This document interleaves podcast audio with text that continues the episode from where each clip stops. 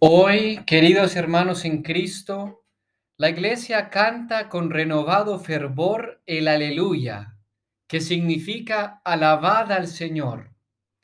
Pues es justo alabarlo, especialmente hoy, por la obra maravillosa de la resurrección de nuestro Señor Jesucristo. Hoy se cumplen las escrituras. Hoy el Hijo es glorificado por el Padre. Hoy se abren las puertas del paraíso y la humanidad alcanza la salvación eterna. Por eso cantamos con el salmo de hoy. Este es el día que hizo el Señor. Sea nuestra alegría y nuestro gozo. ¿Qué misterios tan grandes se realizan el día de la resurrección del Señor, queridos hermanos? Porque en este día no es solo Cristo el que resucita, sino que nosotros, de algún modo misterioso, resucitamos con Él.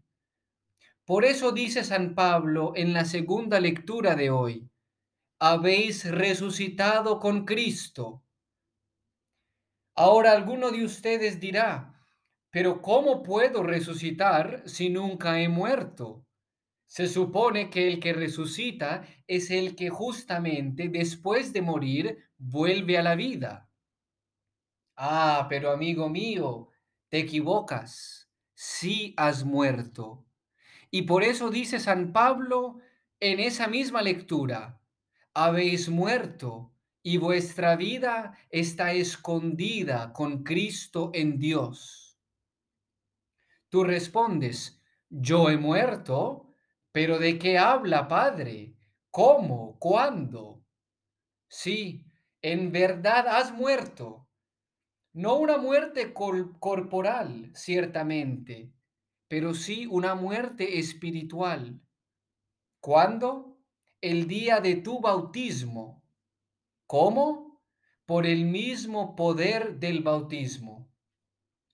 Pues el bautismo es morir con Cristo a la vida antigua de pecado y resucitar con Él a la vida nueva de la gracia y de la salvación. Por eso dice San Pablo a los romanos, ¿no saben ustedes que al quedar unidos a Cristo Jesús en el bautismo, quedamos unidos a su muerte? Pues por el bautismo fuimos sepultados con Cristo y morimos para ser resucitados y vivir una vida nueva.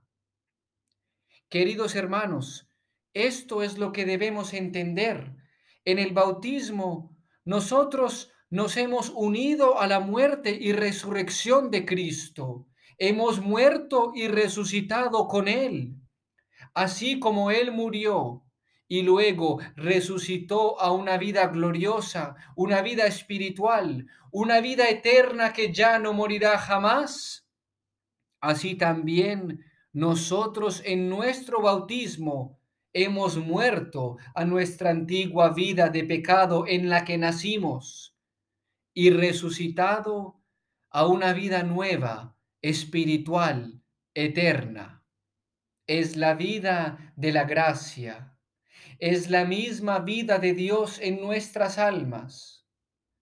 Cuando pecamos gravemente, esa vida de gracia en nuestras almas muere. Cuando nos confesamos y recibimos el perdón de nuestros pecados, entonces resucitamos espiritualmente y esa vida de gracia vuelve a existir. Cuando comulgamos el cuerpo y la sangre del Señor, esa vida crece y se fortalece, como crece y se fortalece la vida de nuestro cuerpo cuando tomamos alimento material. Para esto Cristo bajó del cielo, se hizo hombre, murió en una cruz y resucitó al tercer día para darnos esta vida nueva y cuando Él vuelva a la tierra en gran poder y gloria, entonces todos los que poseemos esta vida de gracia resucitaremos gloriosos con Él y reinaremos con Él para siempre. Por eso dice San Pablo en la segunda lectura de hoy, cuando aparezca Cristo vida nuestra, entonces también vosotros apareceréis juntamente con Él en gloria. Por tanto, queridos cristianos, dense cuenta de que ya han muerto con Cristo en el bautismo y que con Él han recibido una vida nueva. No vuelvan atrás a la vida de pecado. No renuncien a la vida eterna que Cristo les alcanzó con su sangre preciosa. El cristiano que vuelve a la vida de pecado es como el hombre que estaba preso y quiere volver a la cárcel, como el que estaba enfermo y quiere volver a su enfermedad, como el perro que quiere volver a su vómito. Con Cristo hemos muerto a la vida de pecado. ¿Por qué entonces quieres volver a esto? ¿Por qué quieres vivir como si no existiese ni el cielo ni el infierno? Como si esta vida fuera lo único que importa, como si la felicidad verdadera la pudieras encontrar en los bienes de la tierra. No, queridos cristianos, por medio de nuestro bautismo hemos recibido una vida nueva y debemos vivir según ella. No debemos vivir como los animales que buscan solo dormir, comer y reproducirse, no debemos vivir buscando saciar nuestra sed de felicidad con los bienes de aquí abajo. Debemos vivir como criaturas nuevas, como seres exiliados en la tierra que desean llegar a su patria verdadera que es el cielo. Debemos vivir con los ojos puestos en la eternidad. Por eso dice San Pablo en la segunda lectura de hoy, ya que habéis resucitado con Cristo, buscad los bienes de allá arriba, donde está Cristo sentado a la derecha de Dios. Aspirad a los bienes de arriba, no a los de la tierra. Los bienes de la tierra son las cosas materiales, las cosas transeúntes, las cosas temporales. Todo lo que existe aquí pero se acaba para nosotros cuando morimos. Estas cosas hay que usarlas, sí, pero son neces porque son necesarias mientras vivimos aquí. Pero no hay que aspirar a ellas, como dice San Pablo. O sea, no hay que amarlas, no hay que poner en ellas todo nuestro deseo y aspiración, no hay que vivir para ellas. Si tú vives para estas cosas, entonces sigues muerto y no has resucitado con Cristo. Pero los bienes de allá arriba son los bienes que nos ayudan a alcanzar la vida eterna, la fe, la esperanza y la caridad.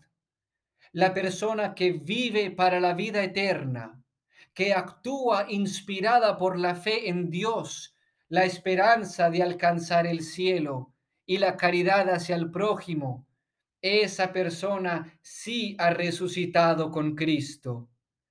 Vivir de la fe significa que tomamos decisiones pensando en qué va a ser más agradable a Dios. Vivir de la esperanza significa que no nos afanamos por acumular bienes, sino por hacer buenas obras. Vivir de la caridad significa hacerle el bien al prójimo porque Dios lo ama, aun cuando esto implique sacrificio de nuestra parte. Eso es vivir la vida nueva de la gracia, vivir como resucitados, buscar los bienes de allá arriba. Esta es la vocación de todo cristiano, la misión de todo cristiano y la obligación de todo cristiano porque Cristo murió y resucitó para que cada uno muera a su vida de pecado y resucite a una vida de santidad. Este es el sentido de la Pascua, queridos hermanos. Vivir una vida nueva, resucitar con Cristo, dejar atrás nuestro antiguo modo de vivir.